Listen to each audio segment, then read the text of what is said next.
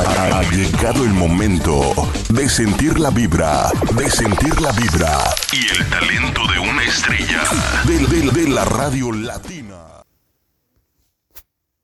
Muy buenos días a nuestro público oyente. Hoy, 14 de marzo, te damos la bienvenida a este segmento de información, donde te damos a conocer los últimos detalles en noticias. El ámbito político, el Tribunal Contencioso Electoral niega de manera unánime el recurso subjetivo solicitado por Yacu Pérez. Además, el presidente Lenín Moreno suscribió el proyecto de ley orgánica de economía violenta para la equidad laboral. Por otro lado, el Comité de Operaciones de Emergencia extendió la modalidad de teletrabajo para las entidades públicas. En el cantón Balao, Naranjito y Yaguachi se registran varias familias afectadas por las intensas lluvias. En el segmento de salud, una persona se podrá recuperar totalmente del COVID-19. Más adelante tendremos entrevistas vía telefónica. Entérese de todo esto y más siguiendo en sintonía con nosotros.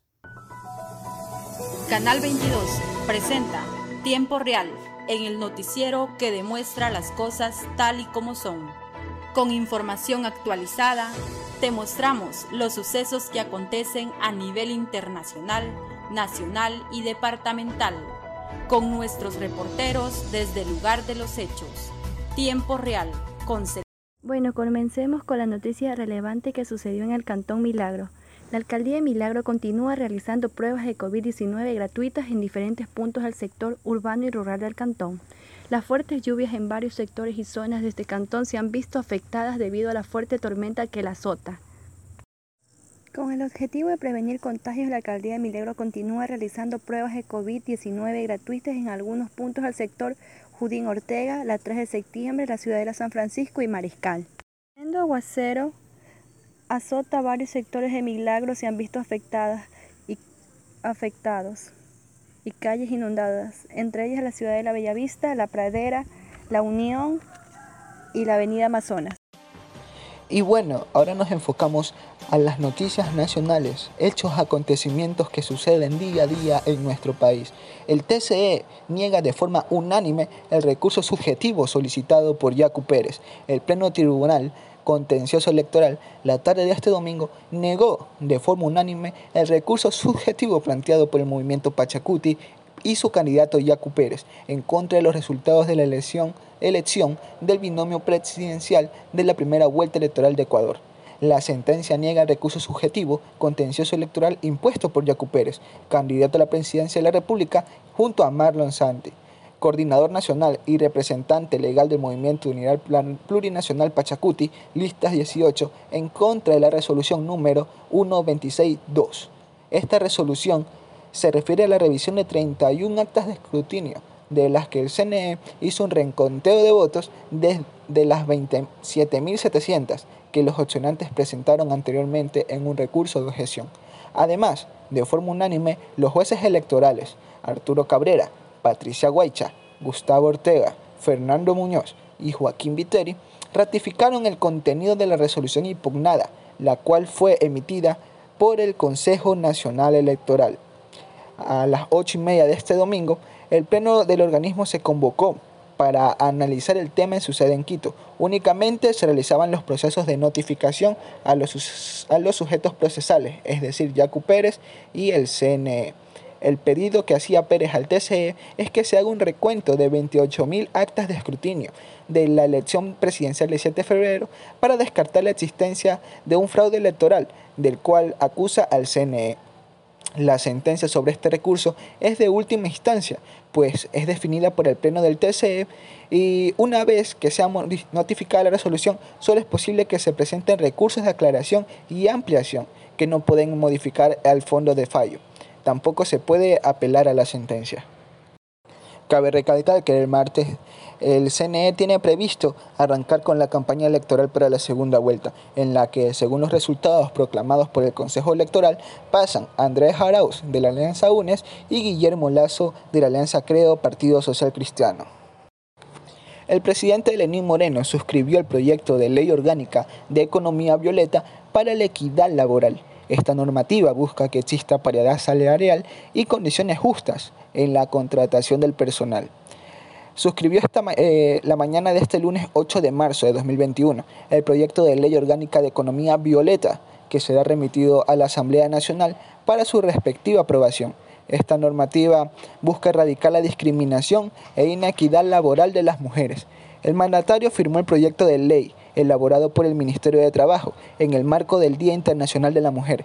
Esta iniciativa legal fue concebida como una herramienta para mejorar la calidad de vida de las mujeres ecuatorianas, según explicó el presidente.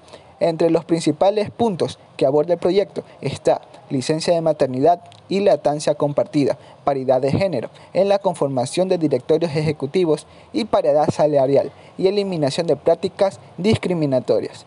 Posteriormente, el presidente dijo, pedimos a los señores legisladores que aprueben esta ley lo más rápido posible. Los derechos de las mujeres no pueden esperar, manifestó el jefe de Estado. En el evento estuvo el presidente de la Asamblea Nacional, César Litardo, y el asambleísta Sebastián Palacios. Ahora nos enfocamos al ámbito laboral, donde el Comité de Operaciones de Emergencia, el COE, nacional, extendió la vigencia de la modalidad de teletrabajo en las entidades públicas dependientes del Ejecutivo y exhortó a las otras funciones del Estado y al sector privado a acoger esta disposición. En este sentido, invocando el objetivo de salvaguardar la salud y la vida de toda comunidad educativa, indicó que las autoridades de las unidades educativas y docentes a nivel nacional deberán acatar esta disposición y se acogerán a la modalidad del teletrabajo. No podrán retornar a las instalaciones educativas hasta el 13 de abril del 2021, excepto en aquellos casos en los que las unidades educativas tengan plenamente aprobados por el COE nacional sus planes institucionales de continuidad educativa con anterioridad. Nos manifestó este comunicado el domingo 14 de marzo. El COE también agrupa las principales entidades gubernamentales involucradas en el monitoreo y control de la pandemia de la COVID-19 en el país. Se extiende la vigencia de la modalidad del teletrabajo en las instituciones de la función ejecutiva y desconcentrado hasta el 23 hasta el 13 de abril de 2021 en todas aquellas actividades cuya naturaleza así lo permita y será responsabilidad de las máximas autoridades de cada institución asegurar la atención y prestación de los servicios públicos con el objeto de evitar inconvenientes a la ciudadanía, dice parte de la resolución. La fecha de retorno y vigencia de esta medida estará supeditada a la evaluación que la plenaria de la COE Nacional realice sobre la base de la situación epidemiológica y de la capacidad hospitalaria. Esta disposición se analizará e informará el 12 de abril de 2021, anunció el organismo. Intensas lluvias del fin de semana afectan a las comunidades de Naranjito, Balao y Yaguachi. Las comunidades de los cantones reportaron este domingo 14 de marzo distintas afectaciones debido a las intensas lluvias que se han registrado este fin de semana en la provincia de Guayas. El ECU 911 informa que en Naranjito, a la altura de la escuela Atahualpa, varias casas estaban inundadas e incluso se formó un socavón en la vía. Policías y bomberos tuvieron que evacuar a los habitantes de ese sector que, para hasta que baje el nivel del agua. De su lado, el municipio de esa localidad señaló en su cuenta de Facebook que Maquinaria Municipal realiza trabajos para descargar agua lluvia en el recinto San Antonio y que este lunes se llevará a cabo trabajos complementarios en cambio, en Yaguachi, cerca del mediodía de este domingo, habitantes del recinto María Clotilde, que viven cerca del río Chimbo, reportaron desbordamiento de este afluente. Agentes de la Policía Nacional indicaron al ECU 911 que hay unas 35 familias afectadas, funcionarios del Cuerpo de Bomberos de Yaguachi, del municipio y del Servicio Nacional de Gestión de Riesgo atienden esta emergencia, mientras que los ciudadanos que viven cerca del río Balao, en el cantón del mismo nombre, notificaron sobre el crecimiento del caudal del arroyo, por esta razón, trabajadores de Cabildo extraen con una maquinaria los, desechos en los alrededores del puente que atraviesa el río, con el fin, con el fin de evitar su desbordamiento. El Instituto Nacional de Meteorología e Hidrología, INAMI, pronostica lluvias entre moderadas y fuertes durante la noche de este domingo y la mañana de este lunes en el interior de la región litoral, en especial en los ríos, Guayas y el Oro. Las precipitaciones estarán acompañadas de una gran densidad de tormentas eléctricas y ráfagas de vientos moderados, añadió el INAMI. Las caídas de ceniza del Shanghái, registrada en ciertos Tremendo lo que sucede en nuestro país.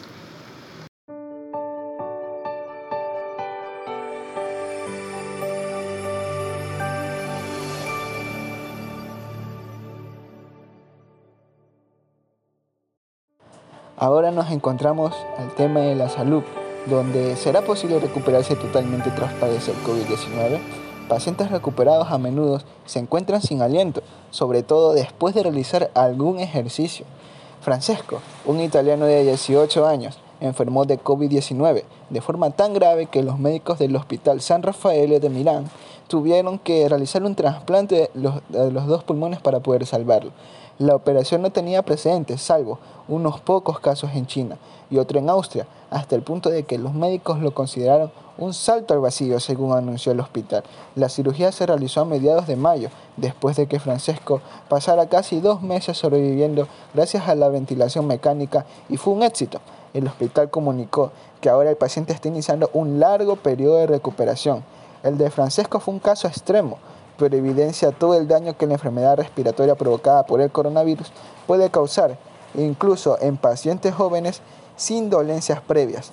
Según la Sociedad Italiana de, Neumología, alrededor del 30% de las personas recuperadas tras sufrir un brote grave de COVID-19 pueden sufrir daños pulmonares permanentes.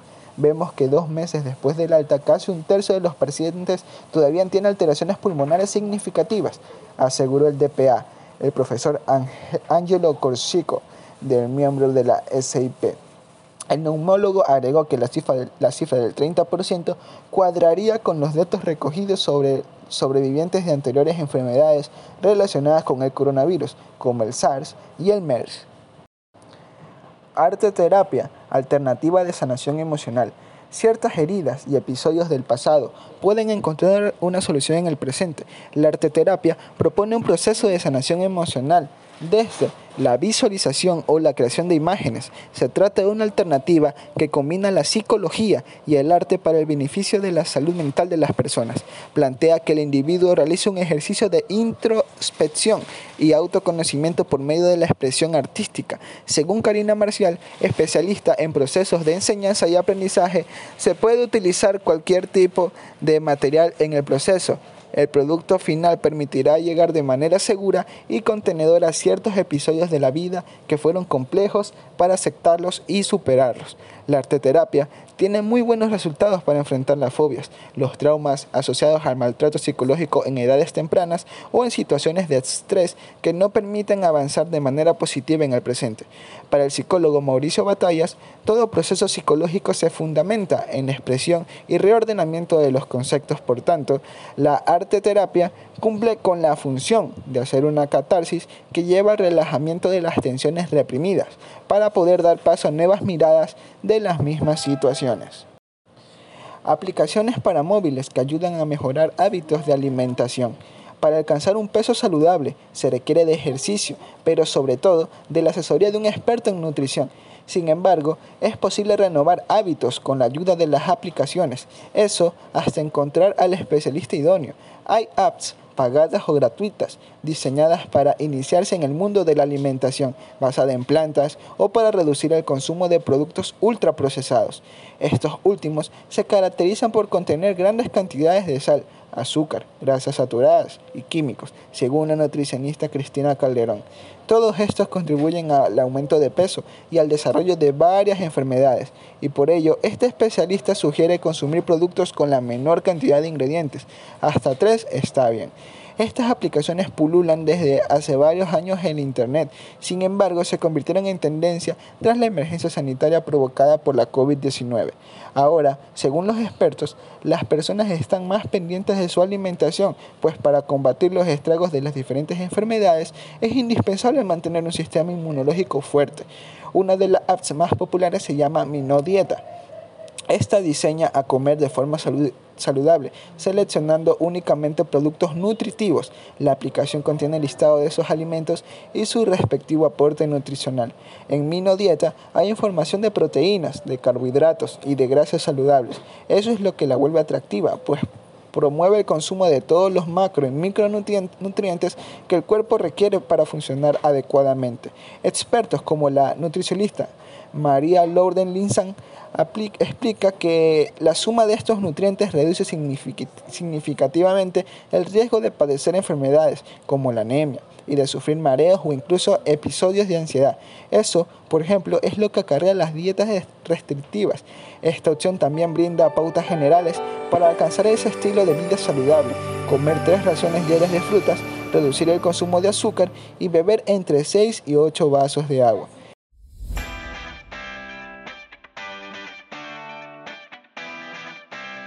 Gracias por su entusiasmo, por su dedicación, escuchando día a día sobre lo que siguen apoyando el desarrollo de nuestro programa. Hasta mañana. Bendiciones. Eso ha sido todo por el programa de hoy. Dios mediante, los esperamos en la próxima entrega. Que tengan una buena tarde.